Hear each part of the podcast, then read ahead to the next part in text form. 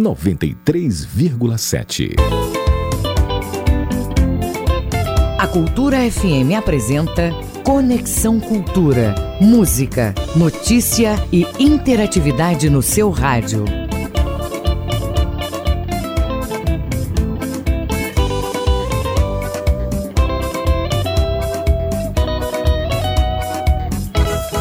Conexão Cultura na 93,7. São 8 horas e 5 minutos em Belém. Bom dia para você ligado no Conexão Cultura pela Cultura FM portal cultura.com.br. Juntos até às 10 horas da manhã. Este programa é uma produção do jornalismo da Rádio Cultura. Eu sou Adil Bahia e a partir de agora no seu rádio atualidades, prestação de serviços, notícias, entrevistas, entretenimento e música, para você ficar conectado com tudo o que acontece no Pará, no Brasil e no mundo. E você, ouvinte Cultura, pode fazer o programa com a gente. É só mandar sua mensagem pelo WhatsApp 985639937. 985639937 ou ainda pelo e-mail culturafm@funtelpa.com.br. 93,7 Cultura FM. Conexão Cultura. Fica com a gente porque nesta quarta-feira, 28 de outubro, vamos falar com a professora Bárbara Sordi. Ela explica como se articulam os movimentos feministas em prol da garantia dos direitos das mulheres. Eliana Barriga participa do Seminário de Literatura sobre Poesia Amazônica também vamos conhecer o trabalho de Carol Magalhães, que criou um projeto que viabiliza a reciclagem de toneladas de materiais que iriam para o lixo. O jornalista e professor Antônio Carlos Pimentel Júnior lançou o segundo livro neste mês de outubro. Tu já viste um rei? Fala sobre jornalismo, fake news e escrita. Além disso, o quadro PET com a médica veterinária Flávia Barros, o, a coluna de Rodolfo Marques e a coluna de língua portuguesa com o professor Elton Marinho. Tudo isso além do esporte, com Alexandre Santos. Você está ouvindo Conexão Cultura na 93,7. 28 de outubro, hoje na história. Em no ano 30, são Pedro se torna o primeiro Papa da Igreja Católica Apostólica Romana. No ano 70, martírio de São Judas Tadeu e São Simão, apóstolos. Em 1636, foi fundada a Universidade Harvard dos Estados Unidos. Em 1886, o presidente norte-americano Grover Cleveland inaugurou em Nova York a Estátua da Liberdade. Em 1922, liderada por Benito Mussolini, chegou ao fim a marcha contra Roma, marcando o início do regime fascista na Itália. Em 1966, Carlos Lacerda publicou o Manifesto da Frente Ampla no jornal Tribuna da Imprensa. Em 1974, países árabes reconheceram representatividade da OLP, Organização para a Libertação da Palestina. Em 1977, lançamento do histórico álbum News of the World da banda britânica Queen. Em 1982, Fundação Oswaldo Cruz anunciou a produção da vacina contra o sarampo no Brasil. 28 de outubro, hoje na história. Conexão Cultura na 93,7.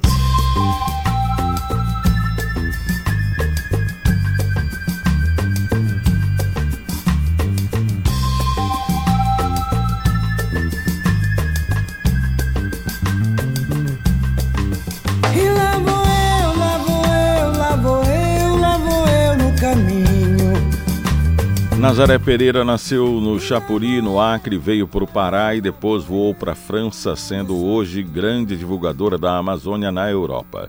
No Conexão Cultura, nova versão para Lá Vou Eu, 8 e 9, bom dia.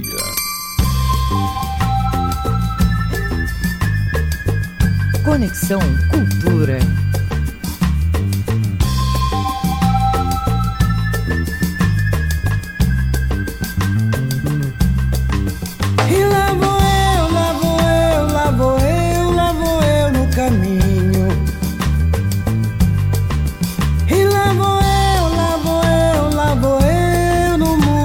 Sozinho. E lá vou eu, lá vou eu, lá vou eu, lá vou eu no caminho. E lá vou eu, lá vou eu, lá vou eu no mundo sozinho. Quando o vento soprar, já estarei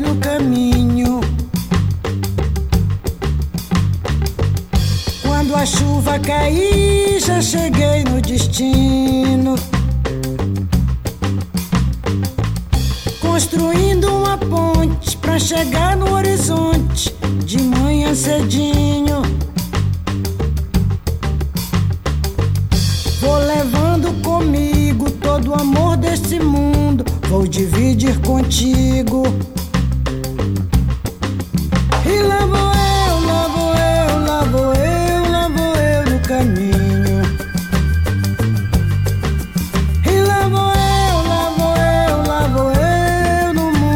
Sozinho. E lá vou eu, lá vou eu, lá vou eu, lá vou eu no caminho. E lá vou eu, lá vou eu, lá vou eu no mundo sozinho. Quando você pensar, já estarei realizando.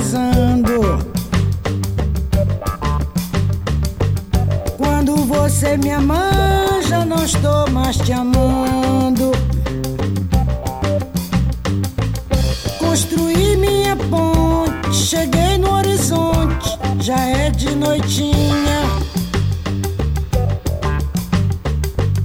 Todo amor que eu trazia se perdeu no caminho e eu fiquei sozinha.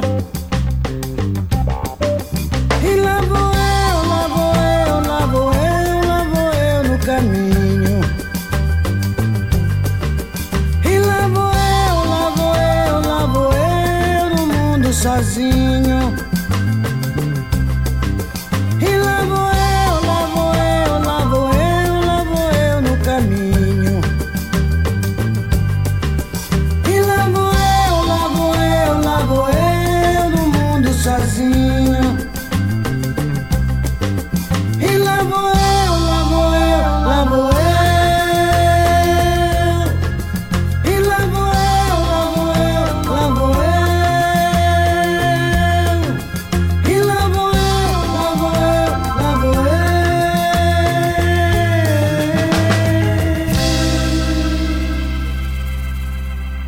Você está ouvindo Conexão Cultura na 93,7. São 8 e 13 em Belém. Na coluna Mídia e Mercado desta semana, o professor Rodolfo Marques fala sobre o calendário promocional deste ano atípico, com as perspectivas para Black Friday e Natal. Confira. Um abraço para você, um abraço para os ouvintes da Rádio Cultura, programa Conexão. É sempre um prazer estarmos aqui às quartas-feiras nesse espaço a mídia e o mercado. E nesta semana eu vou comentar um pouco sobre o calendário promocional. Estamos no final de outubro, tivemos uma data extremamente importante, em especial para os católicos, que foi o Ciro de Nazaré. Mas o ano de 2020 ele vem sendo marcado pela atipicidade, né? Principalmente a partir de março aqui no Brasil, com a questão da pandemia, muitos processos mercadológicos foram modificados. E claro, também a questão do calendário promocional, ou seja, aquelas datas no ano em que você tem um aquecimento de vendas no comércio e um investimento maior de propagandas na mídia tradicional e também na mídia alternativa. Por exemplo, no primeiro semestre tivemos o Dia das Mães, o Dia dos Namorados, ambas as datas tiveram suas peculiaridades em virtude do distanciamento social. Agora, no segundo semestre, o Dia dos Pais, o Dia da Independência, que não chega a ser exatamente uma data forte do calendário promocional, mas que tem os seus nichos de mercado, e agora nessa reta final do ano, basicamente o apelo é, foi o do Dia das Crianças, né? agora nesse mês de outubro, que teve também peculiaridades em virtude da questão da pandemia, e agora o Natal. Algumas lojas, alguns shoppings em Belém, em outras cidades, em outras capitais, já estão com uma decoração específica né, para o Natal. Muitas pessoas já voltaram a frequentar, mas o medo da contaminação, o medo da expansão ou de uma segunda onda gerada aí pela Covid-19 continua assolando também é, parcelas significativas da população. Eu chamo a atenção também para um dado que é relevante. Existe uma data do calendário promocional que entrou no cenário nacional há alguns anos, há pouco menos de uma década, que é a Black Friday, que é uma programação que acontece nos Estados Unidos, geralmente na penúltima ou na última sexta-feira de novembro. Né? Então, as coisas, os produtos, principalmente no varejo, ficam mais baratos né? lá nos Estados Unidos, em estados como a Flórida, por exemplo. E este ano a data está marcada para 27 de novembro, tanto lá quanto cá no Brasil. Mas o que acontece? Como muitas empresas estão com estoques de produtos em virtude da queda no comércio, não só pela queda na renda, mas também pela questão das outras prioridades, o que acontece? Algumas grandes corporações vêm antecipando essa data, fazendo promoções ainda em outubro e durante todo o mês de novembro, descontos de 20, 30, 50%, com uma forma de tentar fidelizar esse público para quando chegar exatamente o período da Black Friday houver é, criar a situação né, para se oferecer novos produtos, novos serviços. Né? A data ela efetivamente vai ser é, utilizada, né? principalmente para as vendas online, mas há algumas empresas fazendo este nível de antecipação. E nós já observamos também nos meios de comunicação uma mobilização não só para Black Friday, né? alguns chamam também de Black Week, né? uma semana inteira de promoções, agora no mês de novembro ou de forma antecipada, e para o Natal, que também vai guardar o selo da tipicidade, o selo né, da peculiaridade em virtude deste ano de 2020, né, que de fato trouxe uma série de elementos novos, a maioria deles, infelizmente, negativos. É isso, meus caros. Um grande abraço a todos os ouvintes da Rádio Cultura, programa Conexão. Eu sou o professor Rodolfo Marques e volto semana que vem com a coluna A Mídia e o Mercado.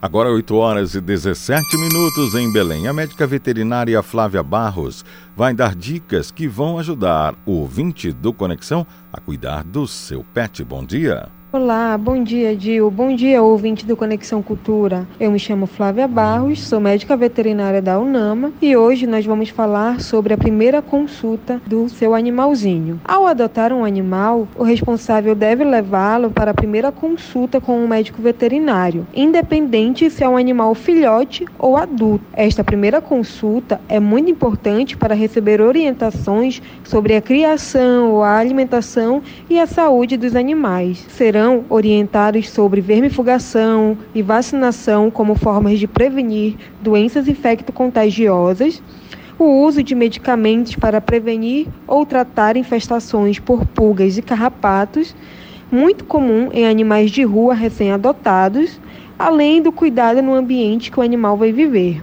assim como orientações sobre alimentação principalmente para filhotes recém-nascidos que não têm o leite materno e precisam de uma alimentação específica. Ainda podem ser passadas informações sobre comportamento animal, como, por exemplo, uma adaptação do animal recém-adotado ao novo ambiente, principalmente se esse animal for adulto. Vale ressaltar que os animais podem ser portadores de zoonoses, que são doenças que podem ser passadas de animais para pessoas e que o veterinário pode orientar sobre as formas de prevenção e tratamento, mantendo toda a família protegida. Para encerrar, vale reforçar que a primeira consulta para o novo animal é muito importante assim como ela é importante para as pessoas que o adotaram, pois pode prevenir qualquer intercorrência por falta de conhecimento do adotante. Agende uma consulta com o médico veterinário, somente este profissional está apto a orientá-lo na criação e cuidado com o seu animal.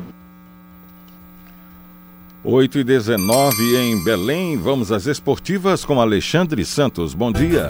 Esporte.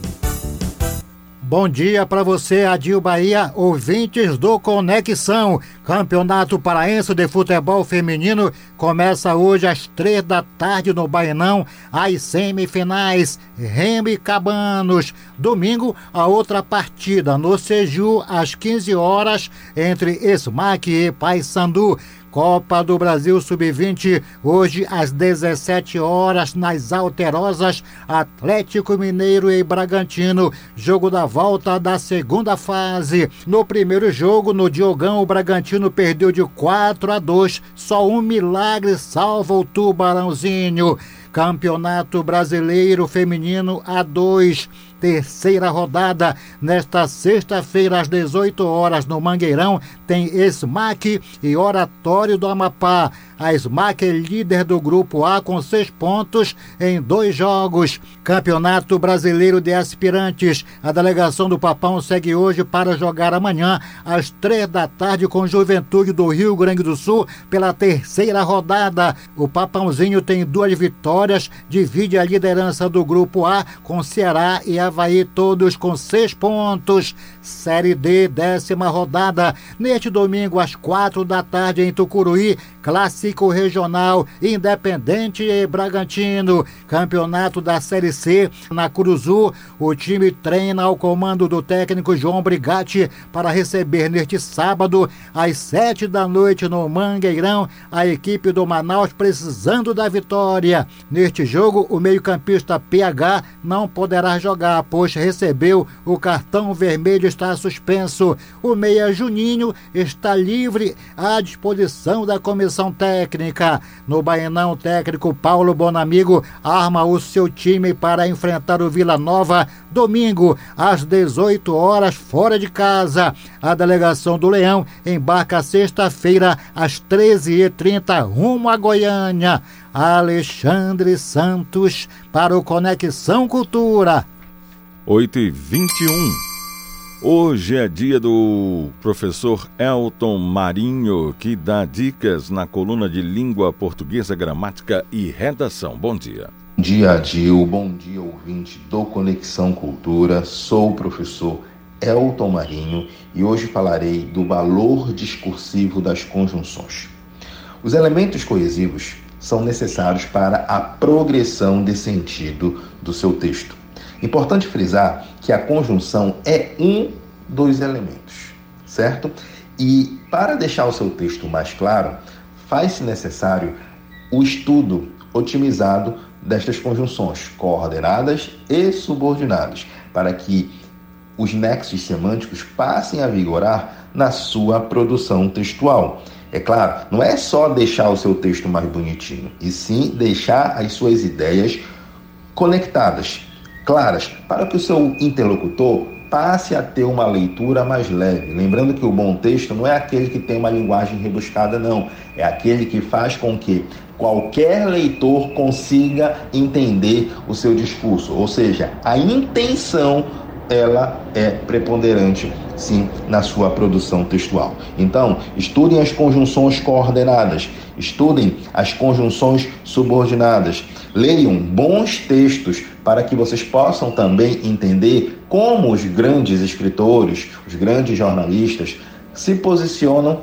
e quais conectivos eles estão utilizando para criar uma ideia de explicação, de adversidade, de concessão ou de ressalva. Essa é a dica de hoje. Sou o professor Alto Marinho e o meu Instagram é salinha de redacal EM. Um forte abraço e até a próxima. Governador Helder Barbalho anuncia que as aulas presenciais na rede pública retornam somente ano que vem. Vamos às informações com Marcelo Alencar. Bom dia. Bom dia, Dil Bahia e também todos os ouvintes do Conexão Cultura. O governador do Pará, Helder Barbalho, anunciou nesta terça que o retorno das aulas presenciais na rede pública de ensino só deve ocorrer em 2021. De acordo com o governador, a decisão foi tomada para evitar que as escolas sejam um ambiente de transmissão viral. Os alunos devem continuar recebendo as aulas remotas até uma nova decisão da Secretaria de Educação do Pará, afirmou Helder Barbalho. Abre aspas. Retornaremos em 2021, se Deus quiser, em um novo tempo, já com a vacina e com as condições que possam proteger os nossos alunos e todos os profissionais da educação. A vida sempre deve estar em primeiro lugar. Fecha aspas. De acordo com o governador, A decisão foi tomada pela SEDUC com base em dados epidemiológicos da Secretaria de Saúde do Estado, SESPA. Segundo Helder Barbalho, serão mantidas as recargas no Vale Alimentação, assim como a distribuição de chips de celular com pacote de dados distribuídos para alunos do ensino médio acessarem as aulas remotas. Marcelo Alencar, para o Conexão Cultura, segue com vocês a Dil Bahia. São 8h25. Produção de biocombustíveis para transporte deve cair pela primeira vez em 20 anos. A reportagem é de João Paulo Seabra. A produção mundial de biocombustíveis para transportes, como o biodiesel, o etanol celulósico e o óleo vegetal hidratado, deve cair este ano pela primeira vez em duas décadas por força do impacto da pandemia da Covid-19 na atividade econômica, na circulação de pessoas e no preço do petróleo. Os incentivos à rápida recuperação e aceleração no setor, que foi um dos mais afetados pela crise, podem contribuir para a retomada do crescimento econômico mundial, criar milhões de empregos e conter as emissões globais de dióxido de carbono CO2. As estimativas são de um plano de recuperação sustentável do setor que foi elaborado pela Agência Internacional de Energia, IEA, em parceria com o Fundo Monetário Internacional, FMI. Algumas projeções do plano foram apresentadas por Paolo Frankel, que é líder da divisão de energias renováveis do IEA, durante um evento online que foi realizado no dia 15 de outubro pela plataforma Biofiltre, consórcio formado por 20 países, incluindo o Brasil, com o objetivo de fomentar soluções de transporte de baixo carbono e bioeconomia. O evento teve o apoio do programa FAPESP de pesquisa em bioenergia. E estima-se que a produção mundial de biocombustíveis para transporte registre uma queda de dois dígitos esse ano, a primeira em duas décadas. De acordo com dados do IEA, a produção global de biocombustíveis para transporte atingiu em 2019 o recorde de 162 bilhões de litros, ou 2,8 milhões de barris por dia. Para 2020, estima-se que a produção tenha uma queda de 20 bilhões de litros, que equivale a 13%, voltando aos níveis de 2017. Antes do início da pandemia de Covid-19, era previsto que a produção aumentasse em mais de 5 bilhões de litros, ou seja, 3% este ano. A retração da atividade econômica, no entanto, atingiu fortemente o setor de transporte, resultando em uma queda da demanda e, por conseguinte, no barateamento da gasolina e do diesel, impactando a competitividade dos biocombustíveis. A implementação do Plano de Recuperação Sustentável do setor pode impulsionar o crescimento econômico global em uma média de 1,1% ao ano. Além disso, poderia salvar ou criar cerca de 9 milhões de empregos por ano, é o que apontam os especialistas. João Paulo Seabra para o programa Conexão Cultura. Estamos apresentando Conexão Cultura. É um partido fundado por cidadãos comuns que nunca haviam se envolvido com política e resolveram sair da indignação para a ação. O Novo é diferente. Não utilizamos o fundão para campanhas. Nossos filiados são ficha limpa. Os candidatos passam por um processo seletivo e nossos eleitos cortam os próprios privilégios. Conheça nossos candidatos em novo.org.br e vote 30. Conte com o novo. O novo conta com você. Se você quer conhecer propostas viáveis, anota aí. Terça, dia 27 às 18 horas, Cássio na Rádio Liberal. Dia 28 às 19 horas, Cássio na TV Record. Quinta, dia 29 às 20h40, Cássio na Rede TV. Dia 30, sexta, 18 horas, Cássio na Rádio Unama. Dia 5 de novembro, 13h10, Cássio na TV RBA. Você vai descobrir que existe opção é Cássio. Ei, mano, se tu queres transformação, não vota em quem só te promete não cumpre. Belém precisa de mudança e começa com o combate à corrupção. Vote 51, Delegado Federal Iguchi para prefeito de Belém. Conheça os projetos. Acesse o site www.iguchi.gov.br www.delegadofederaleguste.com.br Eguchi, Eguchi, prefeito Eguchi, 51 10 Dona Maria, como é que a senhora se sente convivendo no meio do lixo? Uma moradora abandonada no meio desse lixo. E se tivesse uma troca, trocar 4 quilos desse material aqui por um quilo de legumes e frutas? Aí vai ficar limpo. Esse programa Troca do Bem vai trocar 4 quilos por um quilo de legumes, frutas e verduras. O programa Troca do Bem vai viabilizar tudo isso através do resíduo sólido, alimento de qualidade para nossa gente. Vavá é 10. Eu quero ver minha Belém, eu quero ver. Eu quero ver a cidade melhorar. Chegou a vez de Belém, eu quero ver. Belém parou no tempo e compliante vai andar. Eu quero ver minha Belém, eu quero ver. Eu quero ver a cidade melhorar. Chegou a vez de Belém, eu quero ver. Belém parou no tempo e compliante vai andar. Não dá mais pra esperar, a mudança é pri pra prê. Pra cidade caminhar, a esperança é pri pra prê. Pra frente, pra frente, Belém é pri pra prê. Priante pra prefeito, com Helder e você. Priante prefeito e Patrícia Vice. PV.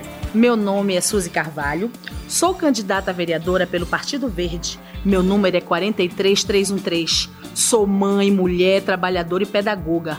Conto com seu voto para ajudar a implantar nas comunidades projetos sociais na área da educação, cultura, esporte e lazer. Vem comigo, com seu apoio chegaremos lá. Suzy Carvalho, 43313, Tiago Araújo, 23. Vamos lá? Belenense, eleição é escolha e propósito. Se você escolher Tudão 11234 no dia 15 de novembro, o meu propósito é este aqui: uma escritura pública declarativa com uma metade do meu salário será para as instituições de caridade. Eu estou prometendo o que é meu, o que é meu não depende de ninguém, depende simplesmente da minha vontade. Tudão 11 2, 3, 4. Gustavo Sefer 55. Para Belém virar a página. ZYD 233, 93,7 MHz. Rádio Cultura FM, uma emissora da Rede Cultura de Comunicação. Fundação Paraense de Rádio Difusão, Rua dos Pariquis, 3318. Base operacional, Avenida Almirante Barroso, 735, Belém, Pará, Amazônia, Brasil.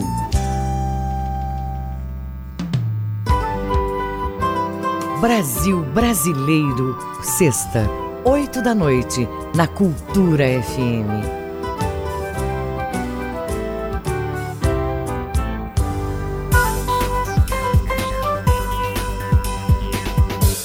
Voltamos a apresentar Conexão Cultura. São 8 horas e 32 minutos em Belém. 985639937 é o WhatsApp para sua participação. A LEPA aprova projeto de lei que garante benefício de 100 reais à população de baixa renda. Os detalhes com o repórter Marcelo Alencar. Exatamente, Bahia. Os deputados estaduais aprovaram nesta terça, durante sessão na Assembleia Legislativa do Pará, a LEPA, o projeto de lei que institui no Estado o Programa Extraordinário de Transferência de Renda, o Renda Pará. A Dil Bahia, as famílias que constam na lista do programa Bolsa Família e que atendam aos critérios de exigência vão receber auxílio financeiro de 100 reais em cota única. De acordo com o texto aprovado, o pagamento do benefício financeiro será por meio do Bampará, que terá cooperação técnica com a Secretaria de Estado de Assistência Social, Trabalho, Emprego e Renda, SEASTER, que vai operacionalizar o programa, prestando atendimento de forma direta ou indireta com cooperação com órgãos municipais de assistência social e com o Bampará para suplementação ou complementação de dados cadastrais necessários à comprovação pelo cidadão da condição necessária para ter direito ao benefício. A publicação da lista dos beneficiados no portal da Transparência tem que acontecer no prazo de 60 dias após o pagamento do benefício, além de providenciar as prestações de contas ao Tribunal de Contas do Estado do Pará. Marcelo Lencar, para o Conexão Cultura, volta no comando a Dil Bahia. Agora, 8h34. Corpo de Bombeiros forma militares para combate a incêndios florestais. João Paulo Serabra tem a reportagem. Um relato emocionado foi dado pela cabo Inês, que é a única bombeira militar que participou do curso de combate a incêndio florestal, que foi promovido pela Corporação para qualificar militares na atuação em acidentes com o meio ambiente. Ela e outros 32 participaram na última sexta-feira da formatura do curso. A militar diz que as maiores dificuldades que enfrentou, assim como para os outros alunos, foi a distância da família e a adaptação pela qual ela teve que sofrer com restrições de necessidades, como alimento, água e descanso. Ainda nas palavras dela, a vida certamente não é mais a mesma de antes, porque viveu uma experiência incrível em um meio em que o companheirismo é o que domina. A Cabo Inês foi a única mulher desta edição e foi tratada com igualdade por todos, desde a coordenação até o corpo de alunos. E isso foi extremamente importante para a evolução da militar no curso. Ela ainda conta que voltou 5 quilos mais magra, com os pés extremamente machucados, mas voltou feliz e com a certeza de que a responsabilidade agora é muito maior. A capacitação pela qual ela passou tem o objetivo de formar profissionais atuantes na área de planejamento em ações de resposta a incidentes de natureza ambiental, com enfoque para procedimentos de segurança pública, defesa civil e a preservação do meio ambiente. O Corpo de Bombeiros Militar do Pará e a Coordenadoria Estadual da Defesa Civil promoveram um curso de combate a incêndio florestal, o CECIF 2020. O curso veio para aprimorar e inovar as técnicas de combate aos incêndios florestais para que possam contribuir ainda mais na missão de preservação do meio ambiente. João Paulo Seabra, para o programa Conexão Cultura. 8h36, SejuDH realiza agendamentos para emissão de documentos em Belém, Paragominas e Santarém. Marcelo Alencar tem os detalhes. Exatamente, Bahia. A Secretaria de Estado de Justiça e Direitos Humanos do Pará, SEJUDH, informou que realiza agendamentos para emissão de carteiras de identidade amanhã, já que o órgão abriu ponto facultativo nesta sexta. Bahia, o agendamento para a emissão do documento acontece a partir das 8 horas da manhã em Belém, Paragominas e Santarém. Os documentos necessários para a emissão da carteira de identidade são a certidão de nascimento ou casamento original, comprovante de residência e duas fotos 3x4. Atenção para os endereços em que a DH oferece o serviço. Em Belém, na rua 28 de setembro, 339, bairro da Campina. Paragominas, na rua Amazonas, número 100, no bairro Célio Miranda. Em Santarém, na Travessa Professora Agripina de Matos, 798, Altos Liberdade. Mais informações em sejudh.pa.gov.br. Marcelo Alencar, para o Conexão Cultura, retorna com vocês a Dil Bahia. 22 para as 9. Governo do Estado amplia investimentos para qualificar servidores públicos. João Paulo Seabra. Comprometida com a qualificação dos servidores públicos estaduais, a Escola de Governança Pública do Estado do Pará, EGPA, trabalha para ampliar a oferta e estrutura de serviços que valorizam um profissional que se dedica a servir o público. Com o objetivo de aproximar as atividades oferecidas pela escola aos servidores, a partir de 2021, o atendimento presencial será ampliado em todas as regiões do estado. Os cursos que serão ofertados em 2021 estão sendo reestruturados e serão divulgados até o final deste ano no site da EGPA para atender novas necessidades dos servidores e garantir a aplicação do aprendizado no dia a dia de trabalho. Desde o início da pandemia ocasionada pelo novo coronavírus, a oferta de cursos remotos também foi ampliada para garantir a continuidade das qualificações. As áreas mais procuradas são de gestão pública,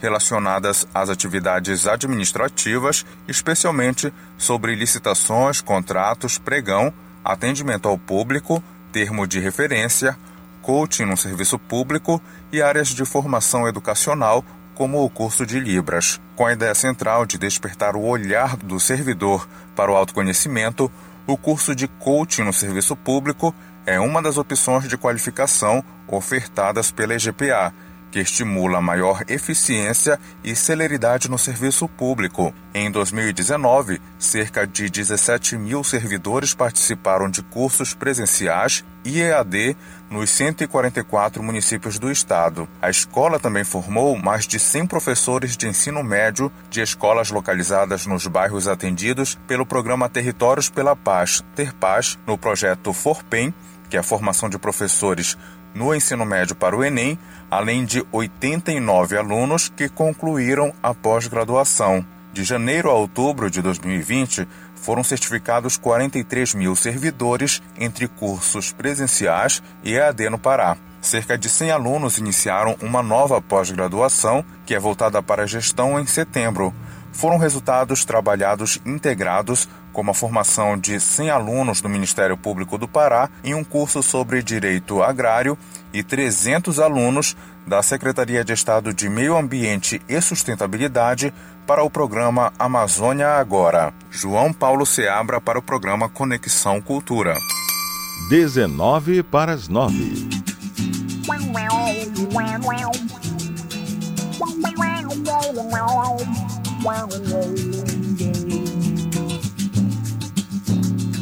wow, wow, wow, wow.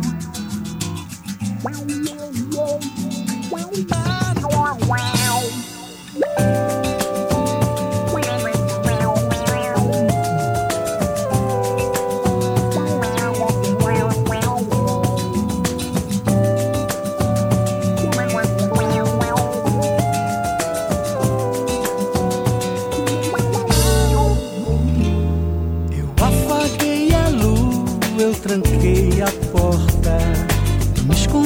Sombra que ela me fez. Eu sucumbi no tempo, eu paguei a conta. E pelo que me consta, mais de uma vez, eu choro o coração que fica coado. Tempera logo o rosto, salgando a cor.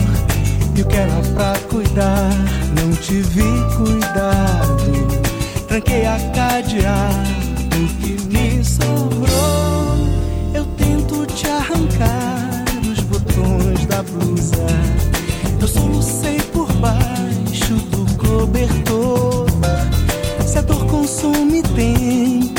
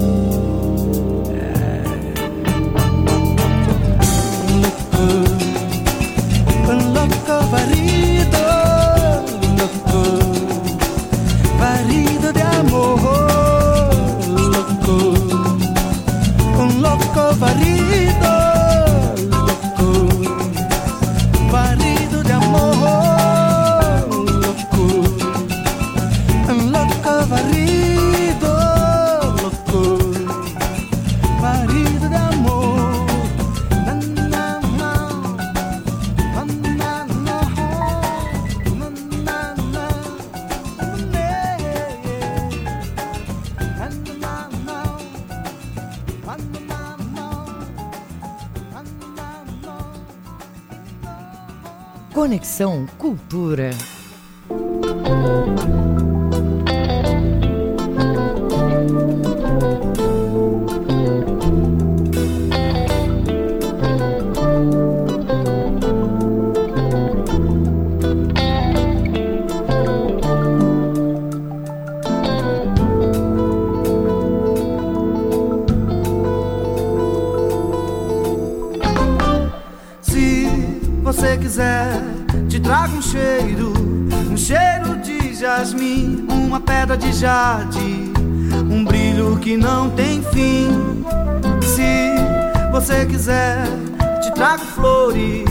As flores de um jardim, mel de todas as flores, lápis de cor pra colorir.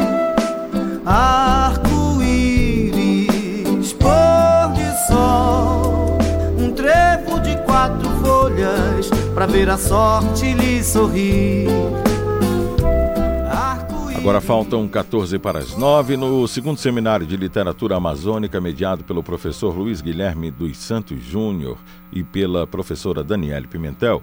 A escritora Eliana Barriga responde sobre o universo lúdico que criou em mais de 30 livros entre o universo infantil e adulto.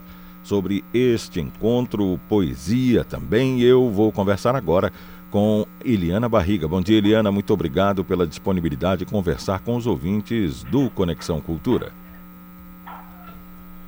Eliana, como vai ser esse encontro? Alô? Oi, Eliana. Bom dia. Bom dia. Eli Eliana, fala pra gente como é que vai ser esse seminário de literatura amazônica. É, bom dia a todos. Estou muito feliz por estar participando do programa. Esse seminário, ele começou já na segunda-feira, hoje é o terceiro dia e hoje é a culminância. É muito interessante porque é, é uma conversa com universitários do Marajó, né? E sobre poesia, eu fico muito feliz de estar junto com eles e junto também com outros poetas. E eles estão valorizando a poesia contemporânea, por isso que eu entro. E, e convidando poetas que têm uma vibração, que têm um, um, um trabalho intensivo com a sua poesia. Então, hoje, que é o último dia, vai ter um bate-papo comigo, Eliana Barriga, sobre a minha trajetória, sobre a minha produção, os projetos, as minhas expectativas com relação à poesia. E também vai ter um seminário sobre a Eliana Barriga, também com, com uma é, universitária de lá, de, de Breves. Está é, muito interessante porque nós, poetas, nós temos uma, um outro olhar para o mundo e para a humanidade e temos também liberdade. Eu acho interessante é, é, essa posição da Universidade Federal do Pará, né, que é uma nossa, nossa universidade pública, que, que, que acolhe, convida e acolhe todas essas tendências, né, que é isso que realmente que faz essa diversidade, essa beleza da cultura. Eliana, é, a gente sabe que a cada livro né, é um aprendizado, é uma história. E, e qual foi o teu aprendizado depois de dezenas de livros publicados? Olha, esse meu aprendizado é natural, né?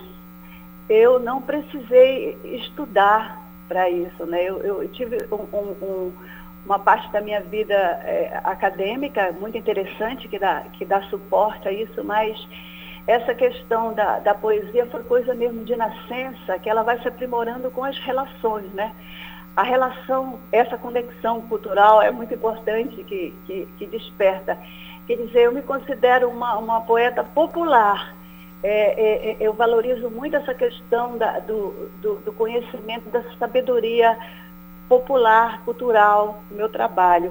Agora, é, claro que essa relação com, com, com, com o acadêmico é muito importante para reforçar essa base.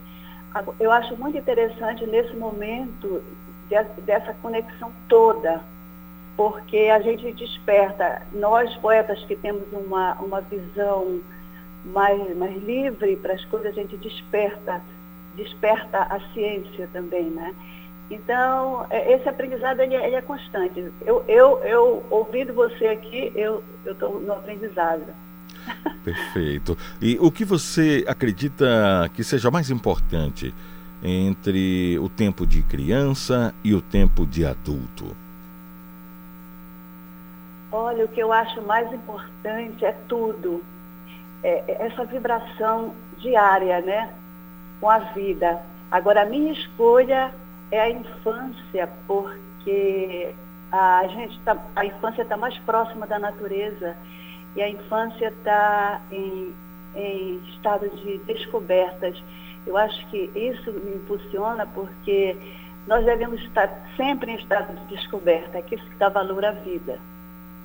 Em relação ao adulto que permanece criança, ao adulto que ainda tem dentro dele uma criança. É, é, é importante isso até nesta fase da vida, você ter aquelas recordações, aquelas, aquele sentimento infantil?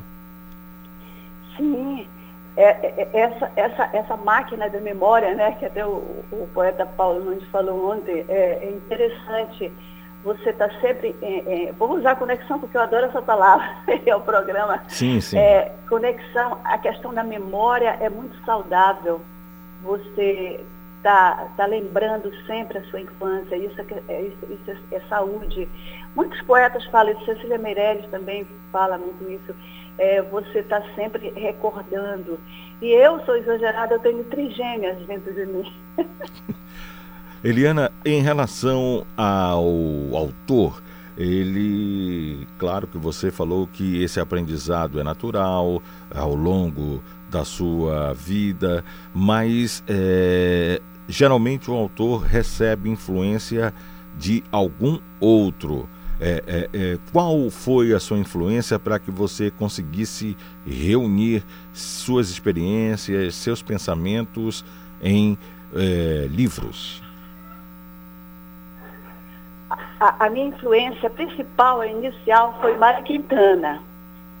Agora, a minha influência contínua, eterna, são os poetas. Os poetas, principalmente os poetas que escrevem para a infância. Eu, eu acho que é, é, essa, esse é um exercício de você estar próximo da criança, é constante. E a poesia me, me influencia muito. É, é uma delícia isso para mim. É, eu sou influenciada mesmo pela poesia e pelos poetas que escrevem para a infância.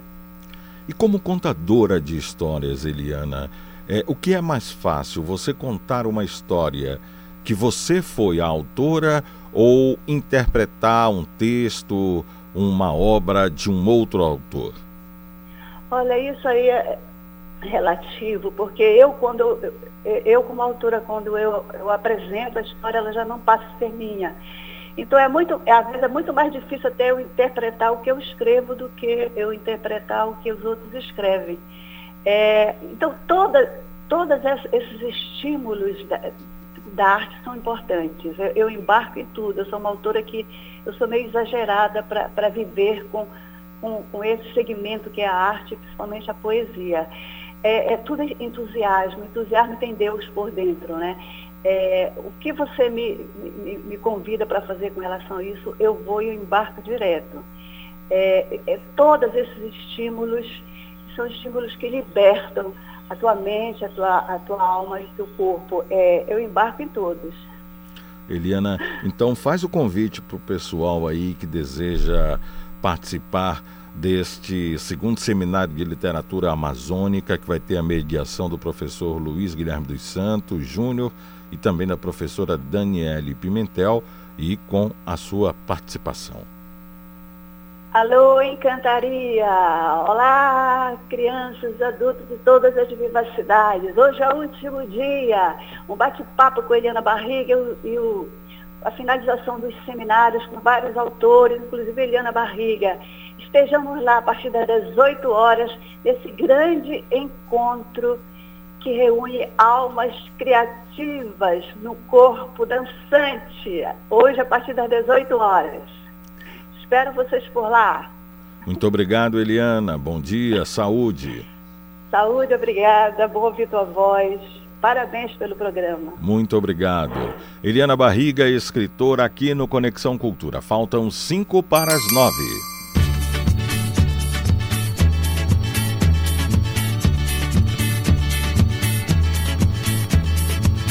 Quem vai ao Pará? Parou. Tomou açaí. Ficou. Quem vai ao Pará? Parou. Tomou açaí. Ficou. No comércio agitação. O Vero peso é uma parada na rua 7 de setembro. É apertadinho, camarada. O buraco na voz do dia é um folclore popular. Cumprimenta a tia Raimunda e seu amigo particular. Samba tem no quem são eles e no rancho não posso me amofinar. Quem vai ao Pará? Parou. Tomou açaí. Ficou. Quem vai ao Pará? Parou. Tomou açaí. Ficou.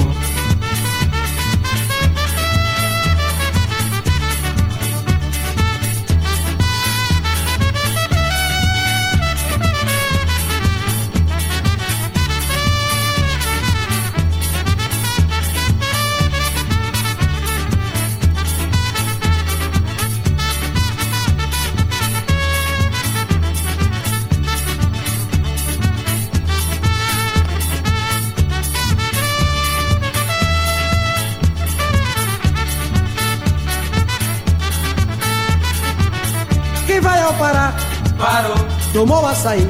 Ficou. Mas quem vai ao Pará? Parou. Tomou açaí. Ficou. No comércio agitação.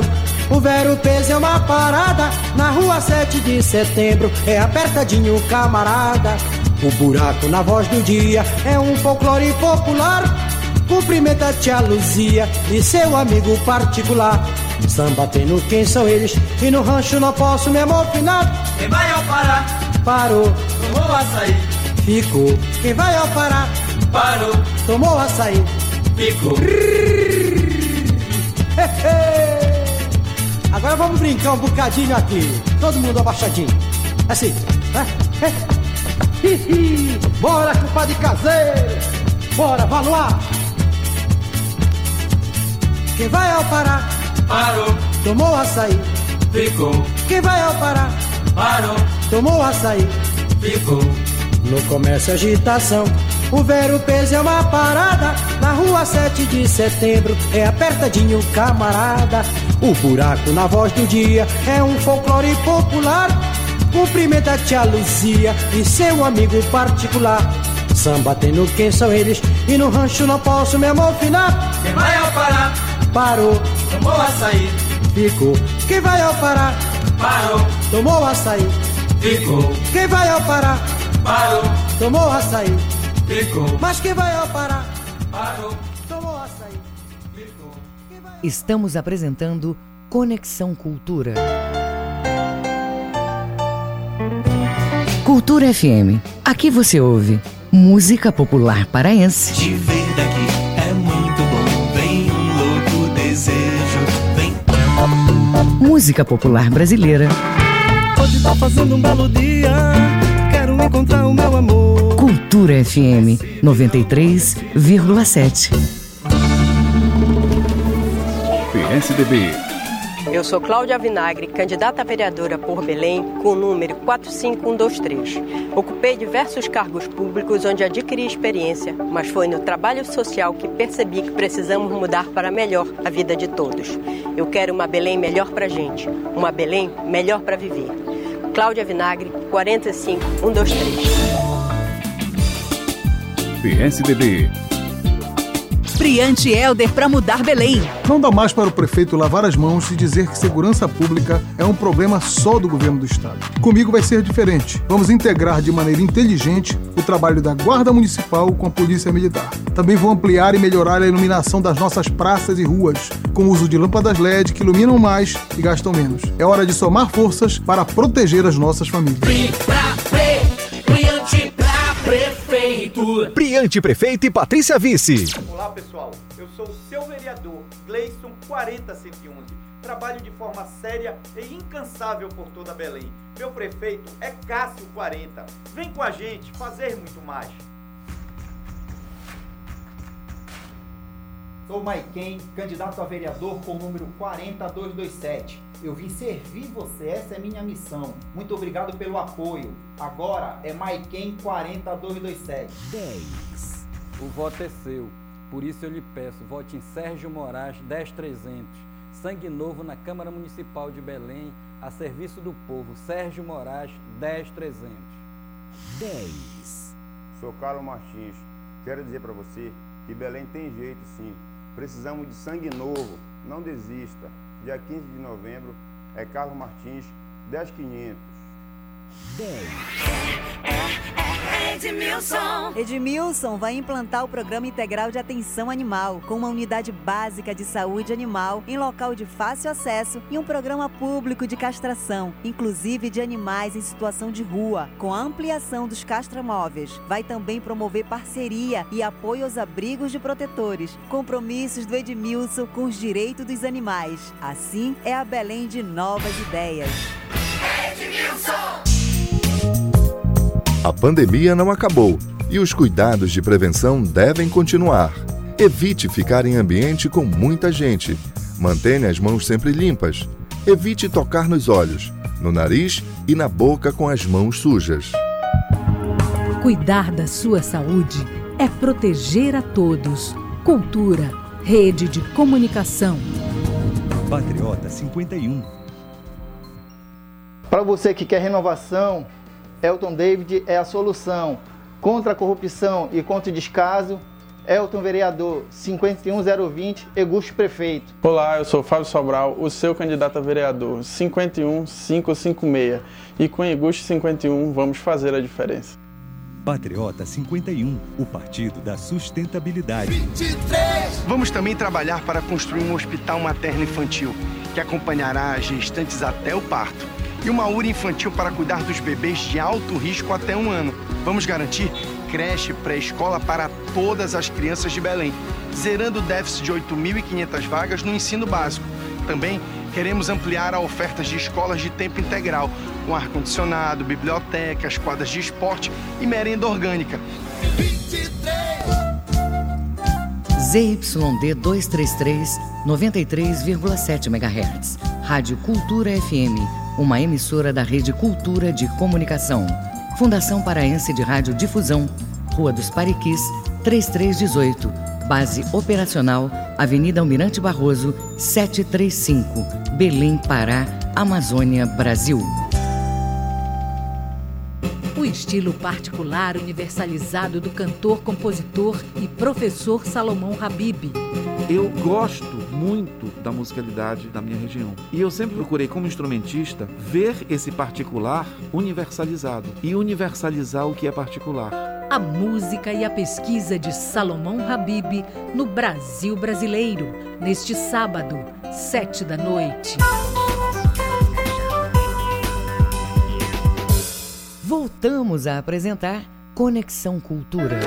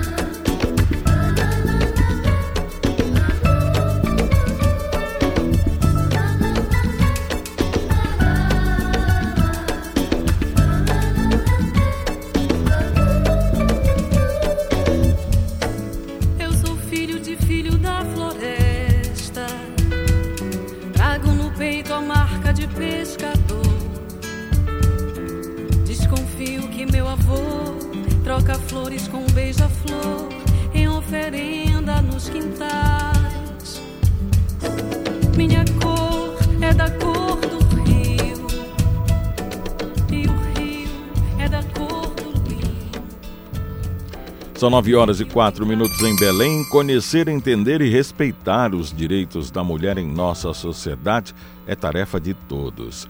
Após a declaração do jogador de futebol Robinho, que disse infelizmente existe esse movimento feminista. Tornou-se imperativa a compreensão das ações desse movimento que se articula em prol da garantia dos direitos das mulheres, como creches, salários e condições dignas de trabalho, respeito à licença maternidade, saúde sexual e reprodutiva, entre outros. Sobre estes temas eu vou conversar agora com a professora, psicóloga e feminista Bárbara Sordi. Bom dia, Bárbara. Muito obrigado pela participação aqui no Conexão, doutora. Bom dia. É, falando sobre essa declaração do jogador de futebol, Robinho, infelizmente existe esse movimento feminista. Este é apenas um exemplo dos muitos que nós temos a oportunidade de comprovar diariamente. Isso é machismo ou uma maneira de expressar a falta de cultura de um ser humano? É porque o machismo, ele já faz parte da cultura que nós vivenciamos, tanto homens como mulheres. Então, o machismo ele se desenvolve ao longo da história, ao longo do século, e aí ele aparece em gestos muito simples que estão no cotidiano. E às vezes, né, em grandes vezes, a gente vê nos crimes, ele aparece desta forma. Agora, em relação a esse crime que foi cometido pelo jogador, inclusive pelo qual ele foi condenado na Itália, é, esse tipo de crime é também um dos muitos que o movimento feminista luta, não é isso? Sim. É, o crime de violência sexual, que pode ser o abuso sexual infantil ou o estupro né, em mulheres adultas, infelizmente ele é um crime muito comum e naturalizado. Então, é, a gente reconhece muito estupro nesses crimes de uma pessoa estranha na rua, mas infelizmente o estupro ele acontece nas relações entre maridos esposas, é, entre colegas, né, com mulheres alcoolizadas. Então a cultura do assédio, essa cultura do que o corpo da mulher pode ser tocado, seja no ônibus, pode ser cortejado, entre aspas, né? Porque não cortejo, você fala na rua coisas obscenas, ela é uma cultura que está, às vezes, na novela, está na música, em que as pessoas acham comum, né? Então, é, acaba se tornando até fruto de brincadeiras dos grupos do WhatsApp dos homens, né? Então, algo muito comum que acontece diariamente. Tanto que a gente tem uma estatística que uma a cada cinco mulheres é estuprada no Brasil. Doutora, é, a gente sabe que o movimento ele enfrenta é, barreiras dentro da própria é, é, bandeira que ele levanta. Muitas mulheres, por exemplo, é, contestam esta nomenclatura ou ato do assédio. Diz que é um cortejar. A gente ouviu e viu outro, uma semana dessas aí, o depoimento da jornalista Glória Maria, que esse politicamente correto estaria muito chato. É, o que, que a senhora pode dizer sobre isso? É, o que é importante a gente entender é porque a gente tem aí um século de opressão em que ele é sustentado por vários veículos. Né? Então ele está muitas vezes dentro da sala de aula, ele é naturalizado pelas religiões, às vezes ele é naturalizado dentro de casa. Então, essa cultura opressora, muitas vezes aquelas pessoas que sofrem a violência se identificam com o discurso opressor. Né? Então, a gente pode ter o machismo sendo refletido, às vezes, no comportamentos femininos, na criação de filhos, por exemplo.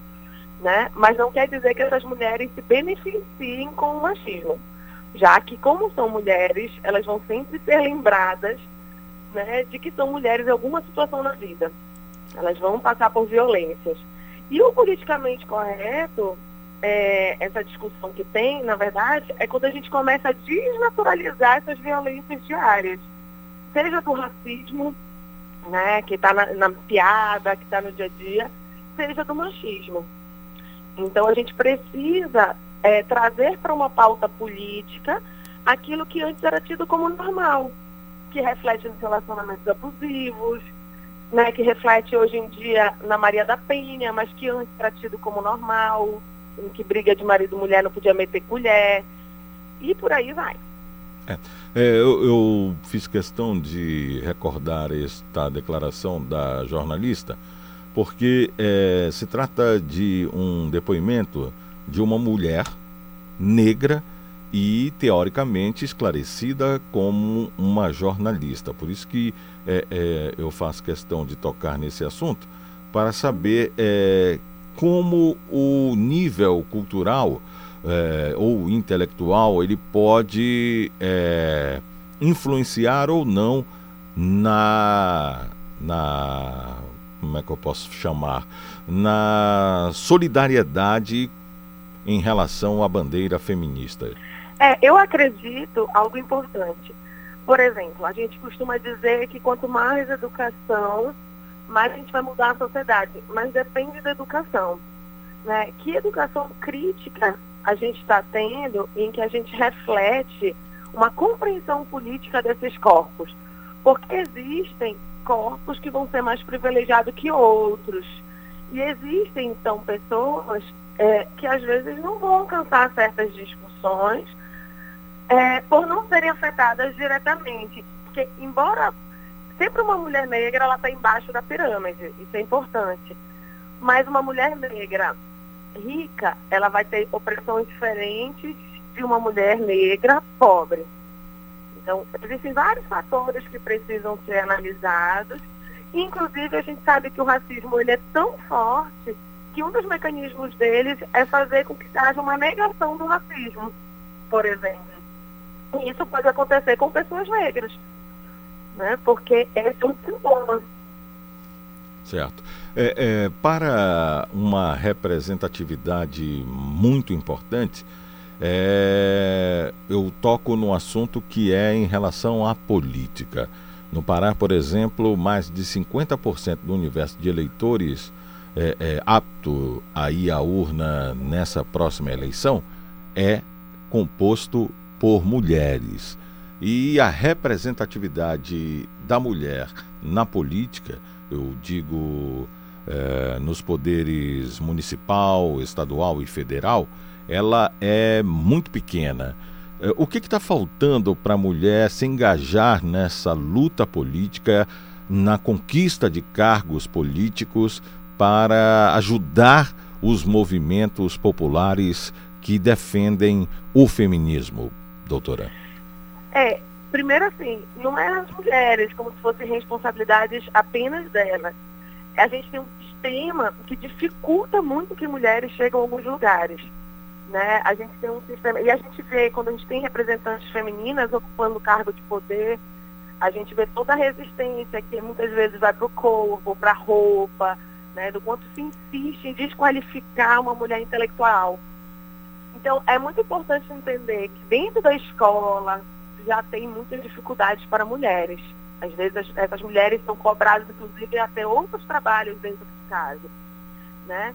Mas também é importante que a gente entenda é que o próprio movimento feminista ele sofre resistência. E aí, quando a gente tem mulheres, né, a gente tem o fruto do movimento feminista são essas políticas públicas né? E com muita resistência, como a Lei Maria da Penha, a gente pode pegar a lei contra o feminicídio. Então, acho que mais importante que pensar nisso é pensar, nós estamos apoiando as mulheres? Existe no nosso partido político uma equidade de gênero? A gente cobra isso do nosso partido político? Se temos mulheres que estão à frente, nós vamos votar em mulheres ou nós vamos votar em homens? Então, porque as nossas pautas elas só se tornam visíveis e elas se tornam uma questão mesmo de luta por mulheres. Isso a história nos mostra. Não era interessante para o homem pensar em violência doméstica, por exemplo. Né? Precisou que as mulheres fossem lá gritar e ir atrás. Então, como é que nós, eleitores, estamos vendo essas mulheres que estão conseguindo chegar nestes cargos e que a gente está apoiando? Eu acho que essa é uma reflexão importante. É, um dos discursos mais ouvidos nesta campanha eleitoral que iniciou é de que é, a representatividade feminina é pequena e que haverá, se eleita a representante, a defesa da causa da mulher. Isso não se torna um discurso comum ou realmente ele tem um efeito na hora para a eleitora ou eleitor votar em uma mulher que o represente? Eu acredito que tem efeito porque, infelizmente, nós não temos, nós temos pouquíssimas mulheres lutando por pautas de mulheres.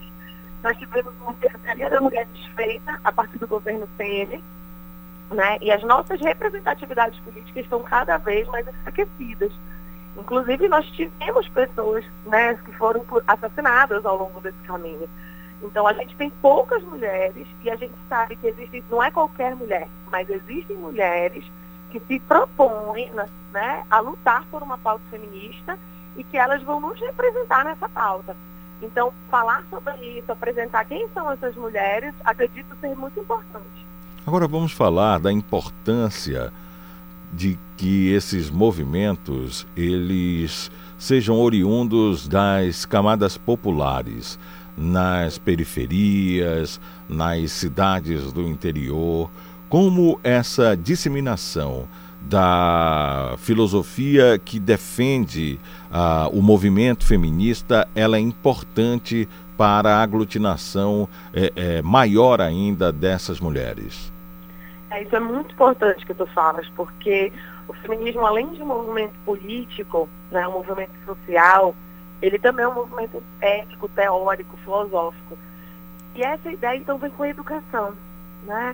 Essa educação que não precisa ser tradicional, que pode ser uma educação libertária, de tomada de consciência, de grupo, de escuta, em que as resoluções vêm das próprias pessoas, né, a partir da sua comunidade. Então, para isso, a gente precisa pensar numa reforma educacional e também em acessar essas, essas comunidades. Isso é extremamente importante. Perfeito. Eu tive o prazer de conversar com a doutora Bárbara Sordi, que é psicóloga, e falou com a gente sobre os direitos da mulher em nossa sociedade, sobre o movimento feminista e a importância desses movimentos para conquistas que garantam direitos das mulheres. Eu queria tocar num outro assunto antes de encerrar essa entrevista, doutora Bárbara, se me permite, que é a violência física, aquela violência que tem origem dentro de casa. As mulheres que sofrem com casamentos que acabam gerando esta violência e em casos que vão acabar na polícia ou não, porque a mulher muitas das vezes prefere não denunciar que é vítima deste crime. Tá, então é importante a gente falar que a violência doméstica, ela nem é só física e ainda assim é muito grave. Qualquer tipo de violência doméstica, por exemplo, a do patrimônio. Eu sou manicure, e aí ele diz que não vai trabalhar e quebra né, o alicate de unha. É a psicológica, que fica falando que essa é incapaz, que ela é feia, que ninguém vai querer, que ela não consegue nada, que afasta da família, que afasta dos amigos, que né, diz que ela não presta, que é por isso que está afastando. Enfim, a moral, que fica falando desta mulher, da conduta. Enfim, e a, a sexual, que a gente já falou, e a física né, que já termina em agressão, podendo chegar inclusive à morte. Elas estão interligadas, tá? Quando a gente, a gente tem inclusive um estudo que é o ciclo da violência, porque essas mulheres não denunciam à toa, né? Muitas vezes são homens que elas foram apaixonadas ou são, são homens que as intimidam, às vezes não tem rede de apoio da família, do Estado, de amigos, as pessoas não reconhecem, tem vergonha, não querem acabar com a família, porque os discursos dizem que a família é mais importante que tudo. Então, esses homens, às vezes, por exemplo, batem um dia, aí eles ficam pedindo desculpa, esse é o ciclo da violência, né? Pedem desculpa, tem uma lua de mel, e aí quando elas perdoam, vai voltando a tensão até chegar à violência. Esse ciclo, quando diminuir, a chance de feminicídio ela se torna maior. Então, o que, que a gente pode falar para as mulheres? Mulheres, se vocês estão numa situação de violência, que é psicológica, que é patrimonial, tentem encontrar uma rede de apoio, uma ajuda, se vocês ainda não conseguem denunciar. A gente tem, por exemplo, na UNAMA, o grupo de mulheres, é gratuito, né, conduzido por psicólogos, você pode ser escutada, você pode ouvir outras mulheres, para pensar no seu caso. Né? Mas é muito importante que tenha essa rede de apoio, consiga ter força, porque você está vulnerável. E vulnerável, inclusive, na sua condição de vida. Né? A gente vê muitos casos que terminam em assassinato. E a gente precisa olhar para isso, porque é sofrimento, é doença, não é saúde mental e é um problema de saúde pública. Em relação à definição de feminista, o que define uma mulher como uma feminista? O fato dela ser mulher apenas? Não. Né? O movimento, o movimento feminista é um movimento político que surge ao longo dos anos. Hoje a gente fala de feminismos, porque como nós somos uma pluralidade de mulheres, não somos iguais, não existe uma mulher universal. Existem pautas diferentes, lutas diferentes, identificações diferentes. Para uma mulher se reconhecer feminista, o interessante, primeiro, é que ela entenda o que é um movimento feminista e comece a se identificar com esse movimento. Né? Esse seria o primeiro passo. Então, a gente poderia pensar em mulheres que começam a, a ler sobre feminismo, estudar sobre feminismo, e aos poucos que isso possa fazer parte das suas práticas.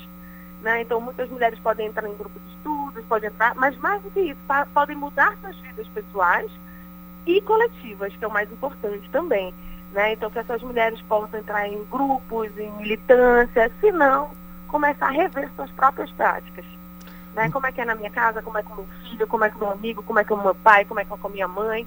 E começar a rever as suas próprias condições. Mas para isso é legal, né? Que elas possam encontrar grupos de reflexão, que possam ler sobre, que possam participar de militâncias, enfim.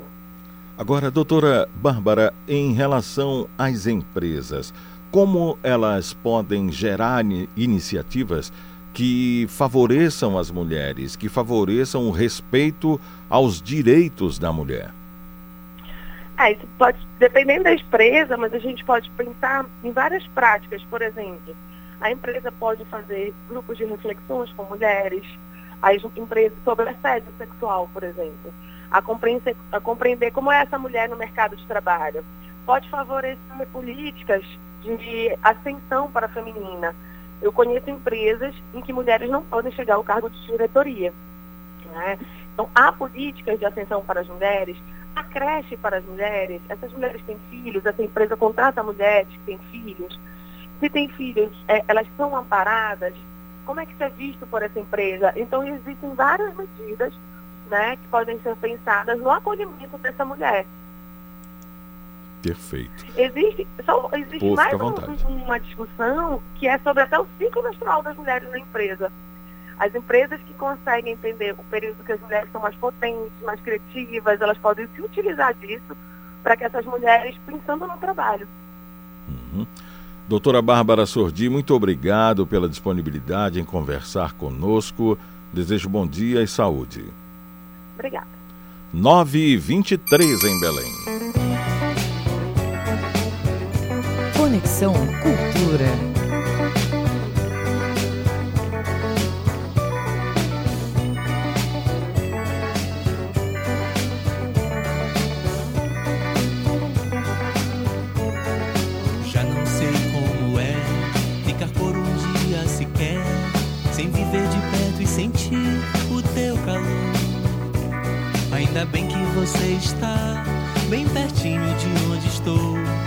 que da janela eu posso até te ver sorrir. Te ver daqui é muito bom. Vem um louco desejo, vem pra me dar o teu sabor. Eu quero o tempo inteiro te ver daqui é muito bom. Vem um louco desejo, vem pra me dar o teu sabor.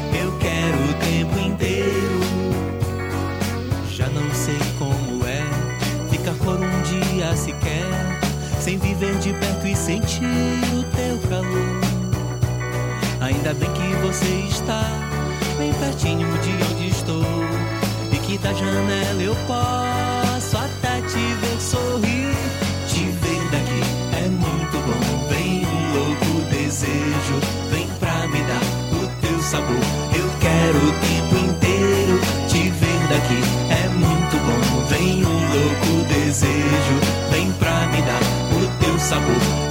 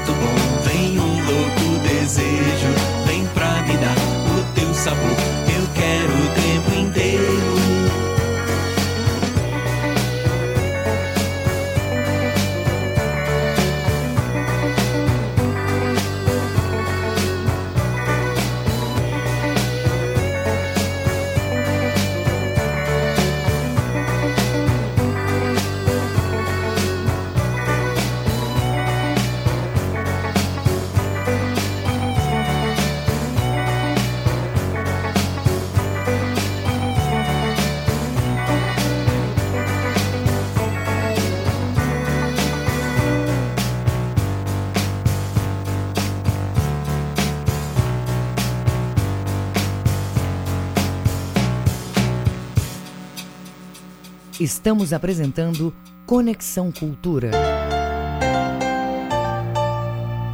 Pelo resgate de nossa Belém, bombeiro é garra na terra, na água, no ar.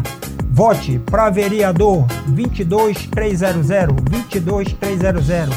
É garra, é fogo!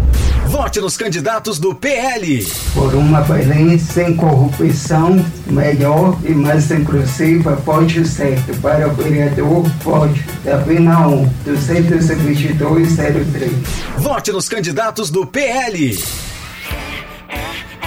Edmilson. Edmilson vai implantar as casas de passagens às mulheres vítimas de violência doméstica e também programas que promovam a sua autonomia financeira. No nosso governo, seremos firmes no combate a toda forma de agressão contra as mulheres e generosos no acolhimento das vítimas dessa violência.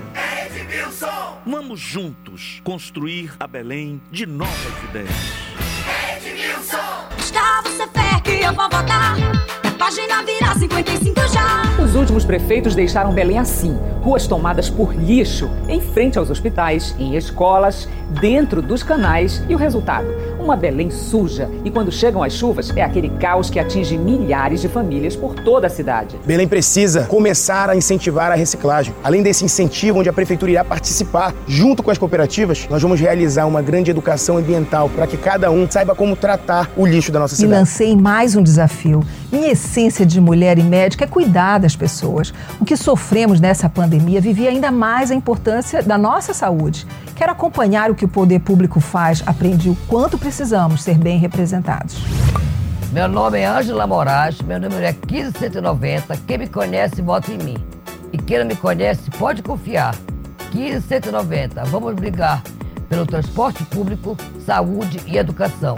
Priante, Priante Helder para mudar Belém. Quando você vai numa UPA e falta médico, enfermeiro, o que falta mesmo é prefeito. Um gestor público eficiente não inventa desculpa. Ele faz. Veja o governador Helder. Terminou e botou para funcionar o Abelardo Santos. Uma obra que nunca acabava. Chegando na prefeitura, vou arrumar a casa. Quando você procurar uma UPA, ela vai estar aberta com profissionais de saúde que você precisa. Coisas básicas, mas que o atual prefeito simplesmente não faz. Brilhante pra prefeito. Brilhante Prefeito e Patrícia Vice. Olá, meus amigos, minhas amigas. Eu sou Amarildo, sou candidato a vereador pelo Partido dos Trabalhadores com o número 13130. Venho pedir o seu voto para que juntos possamos continuar com projetos existentes na área da saúde, educação, esporte e lazer. Amarildo 13130 para prefeito Edmilson 50. Te prepara! Vem aí um dos maiores festivais da cultura paraense, Jambu Live. Muita música, dança, teatro e performance em mais de 60 apresentações de artistas do nosso estado. E você vai acompanhar tudo de graça na internet e na TV Cultura a partir do dia 23 de outubro. Não dá para perder. Se Jambu é bom, Jambu Live é melhor ainda. ZYD 233, 93,7 MHz. Rádio Cultura FM, uma emissora da Rede Cultura de Comunicação. Fundação Paraense de Rádio Difusão, Rua dos Pariquis, 3318. Base operacional, Avenida Almirante Barroso, 735, Belém, Pará, Amazônia, Brasil. A mais tribal de todas as festas. Balanço do Rock, quarta, oito da noite.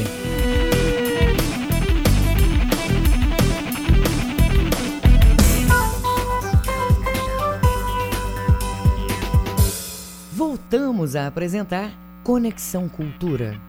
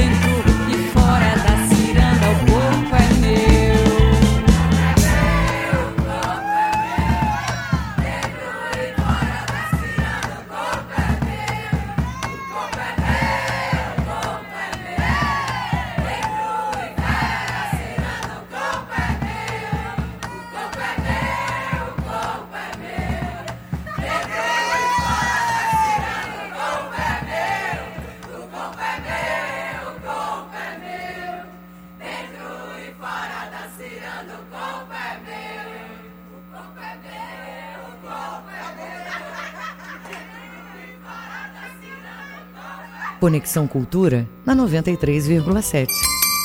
São 9 horas e 34 minutos em Belém. Um novo ciclo de sustentabilidade se apresenta em Igarapé-Açu.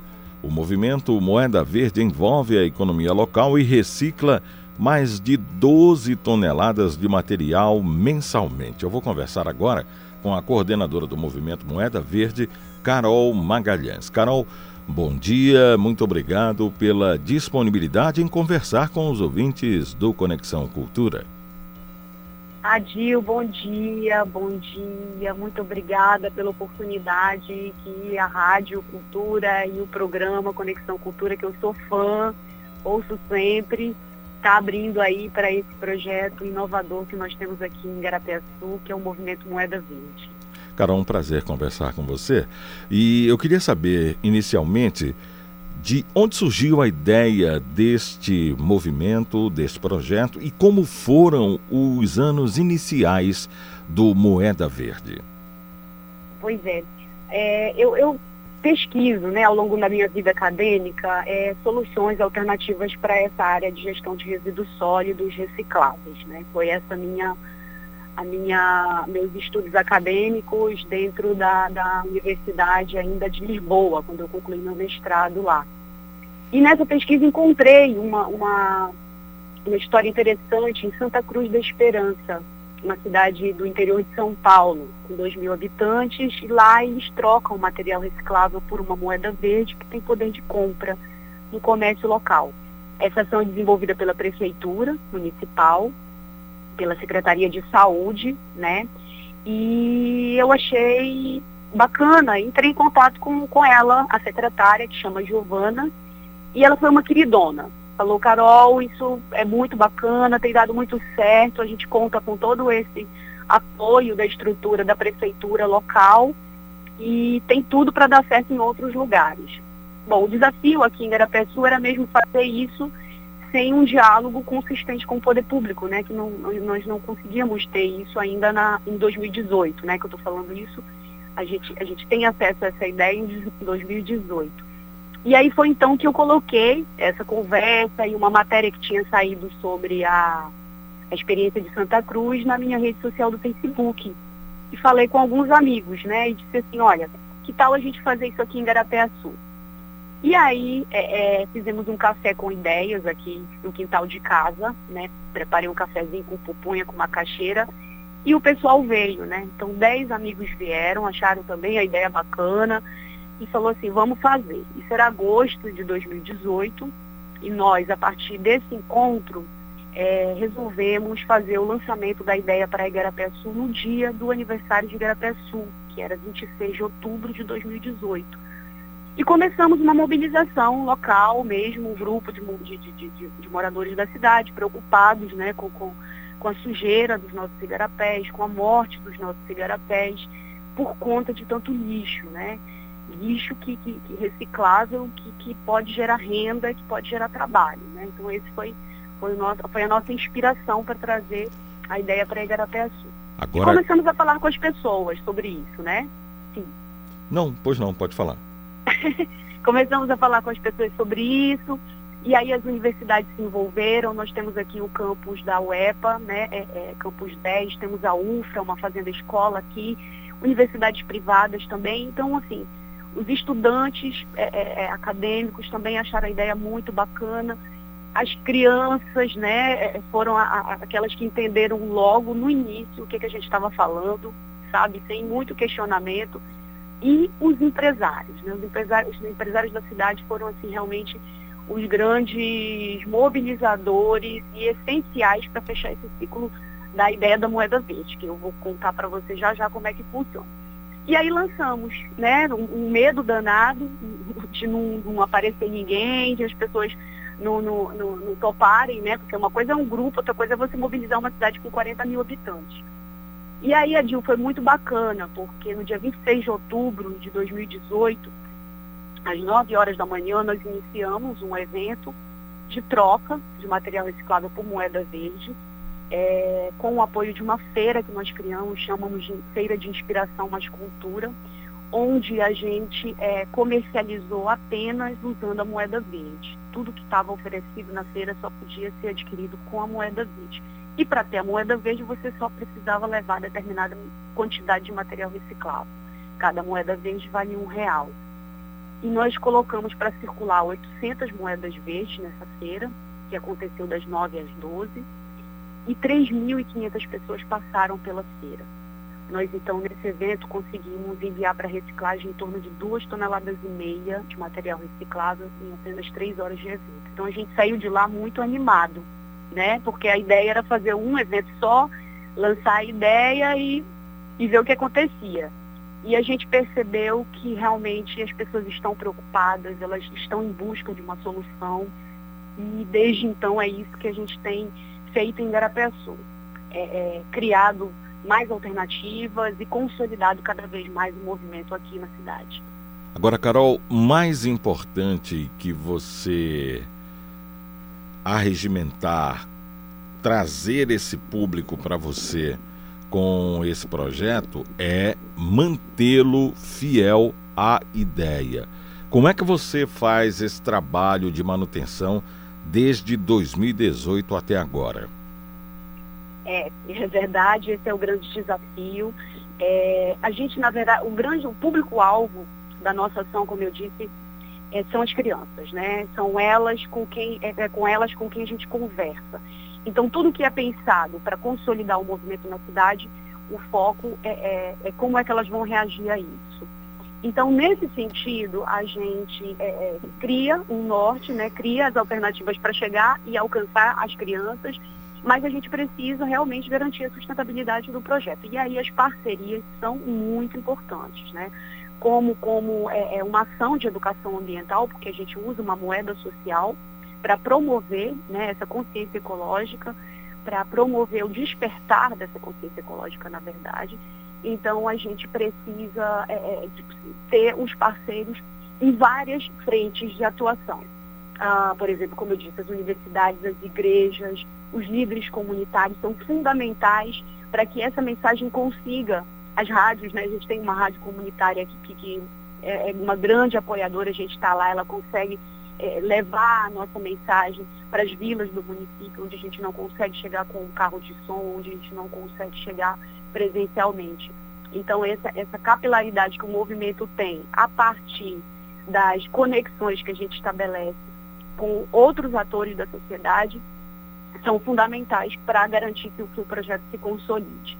E agora, esse ano, finalmente a gente conseguiu, de fato, um, um diálogo mais consistente, como eu digo, com o poder público.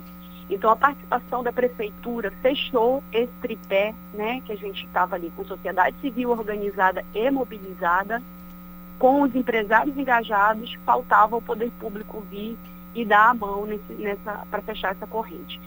E aí isso aconteceu agora é, é, em julho de 2020, né, no, no cenário já pós-pandemia, em que a gente realmente enfrentou aí uma crise no mercado de recicláveis e o movimento é, quase fechou as portas, porque o, o, o, que mantém o movimento economicamente é a comercialização do material reciclável para que a gente possa voltar para o comércio e resgatar a moeda verde. Então, comercializar esse material de forma justa é fundamental né, para que esse, esse ciclo da, da, da, sustentabilidade se feche. E aí a gente vem com esse parceiro, do, que é o poder público, onde depois que a gente tem uma sociedade é, é, é, já engajada né, nessa ação ecológica de preservação dos nossos igarapés e das nossas riquezas naturais através da reciclagem e, e promovido por um, por, pelo uso da moeda social, que é a moeda verde, nós recebemos o apoio do poder público para é, é, fazer a coleta desse material reciclável na casa das pessoas que não conseguem levar o material até a central de valorização de resíduos, porque você precisa levar esse material reciclável até a central para fazer a troca da moeda. Só que as pessoas estavam já tão assim, é, é, num, estágio acima né, dessa consciência ecológica que elas já não queriam trocar pela moeda, elas queriam fazer a destinação adequada. Então é quando a gente recebe esse apoio da prefeitura com um caminhão, onde a gente consegue fazer a coleta por agendamento na casa das pessoas A gente teve um problema de comunicação com a Carol Magalhães.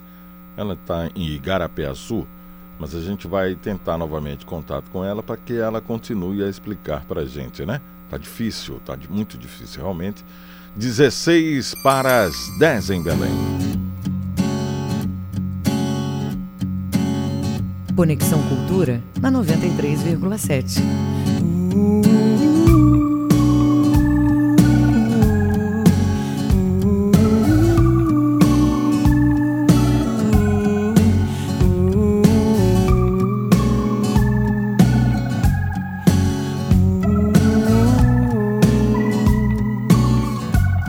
Me pego sorrindo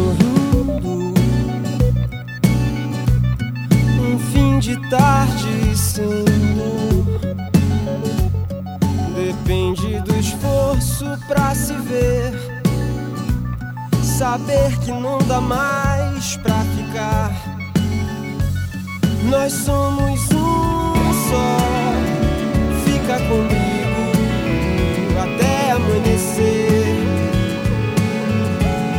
nós somos um só. Vem comigo na mesma direção.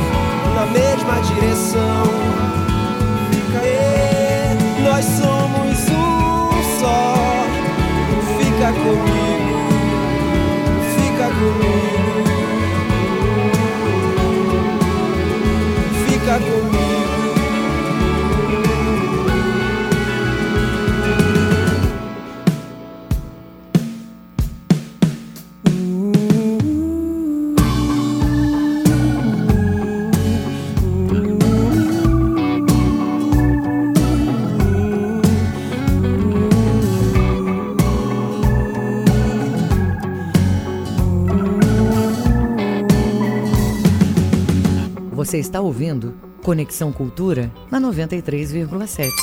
Agora faltam 12 minutos para as 10 horas. É o Conexão Cultura pela Cultura FM, portal cultura.com.br. Com o intuito de contribuir na formação de jovens jornalistas, Antônio Carlos Pimentel lançou em outubro o livro Tu Já Viste um Rei? O livro contém relatos da experiência como jornalista, conceitos sobre redação jornalística e gêneros textuais, uma proposta ao exercício da técnica e do estilo. Eu vou conversar com o jornalista e professor Antônio Carlos Pimentel Júnior. Antônio Carlos, muito bom dia, muito obrigado pela disponibilidade em conversar com os ouvintes do Conexão Cultura. Qual a sua avaliação sobre os textos jornalísticos produzidos por esta nova geração que está entrando aí no mercado? Oi, Adil, bom dia. Tudo bem? Uma satisfação conversar com você e com os ouvintes da cultura. Bom, eu entendo que nós estamos cada vez mais é, vivendo um momento de angústia e preocupação com relação à escrita, sobretudo pelo aparecimento de diferentes plataformas no ambiente digital, na internet, nas redes sociais. Todo mundo escreve, todo mundo escreve muito, todo mundo escreve o tempo todo. E a preocupação, a reflexão que eu lanço nesse livro é exatamente sobre a necessidade de aprimoramento, de aperfeiçoamento, de utilização de uma escrita de excelência que permita a comunicação eficiente entre as pessoas. E é óbvio que eu também abordo alguns aspectos relacionados à minha atividade profissional, que é o jornalismo. Então eu trato da escrita e trato especificamente da escrita jornalística. Então, professor, vamos começar falando sobre essa sua primeira abordagem aí, relacionada à escrita. Todo mundo escreve muito, todo mundo escreve rápido e para agilizar ainda mais essa escrita nas diferentes plataformas, vão se criando algumas abreviaturas, né? algumas expressões que acabam é, é, aos poucos matando a língua mãe, a língua portuguesa, que é uma língua tão bonita, tão complexa, mas que não merece este fim. E aí a preocupação do pessoal, é, é, vou botar entre aspas, tá bom, Antônio Carlos, da velha guarda, com esta preocupação com a, o fim da língua portuguesa, com a, o destino que ela está tendo. E, e você pode concordar comigo ou não, mas isso não é preciosismo, é realmente conservar a nossa língua. Existe sim, Adil, uma, uma preocupação com essa conservação da língua nas suas características mais essenciais. Mas é importante a gente entender também o seguinte: a língua é uma célula viva que se adapta e passa por processos de transformação dependendo de fatores históricos, de fatores culturais, de fatores sociais. Então, o surgimento da internet, o surgimento das redes, da plataforma, acabou provocando é, o aparecimento de uma nova maneira de escrever. Tá? A gente precisa compreender essa dinâmica, essa linguagem que existe dentro da internet. Mas eu entendo que é muito necessário que nós façamos as adequações dentro dos diferentes contextos. O que eu percebo hoje, por exemplo, é que essa linguagem da internet, que é específica do ambiente digital, acaba sendo levada para outros suportes. Dizer, um aluno é, vai escrever uma redação ou vai escrever um artigo acadêmico e se utiliza dos mesmos recursos que ele está acostumado a utilizar na internet. Então, isso não é bom, isso é prejudicial para a língua portuguesa e para a própria qualificação, formação daquele indivíduo. Na medida em que a gente deve entender a língua como um referencial, inclusive, de prestígio, de status social. Né? Quer dizer, quem tem competências para produzir bons textos acaba sendo reconhecido socialmente com é, algum destaque, com um certo destaque. Então, a gente reconhecer, identificar a linguagem da internet como específica da internet é importante. No entanto, há que se preservar, concordo com você, essas características essenciais da língua portuguesa, tão bela e tão rica, para que nós não nos tornemos meros reprodutores de signos. O você vira VC, o porquê vira PQ, o não vira NTIL e tudo aquilo que está presente na, na internet. Agora, é, o senhor pode me falar, professor, se é possível a um ser humano encontrar um meio termo ou aquele dispositivo em que ele se encontra no ambiente é, é, da internet e depois vira a chave para a construção de um texto em um outro ambiente, um texto literário, por exemplo?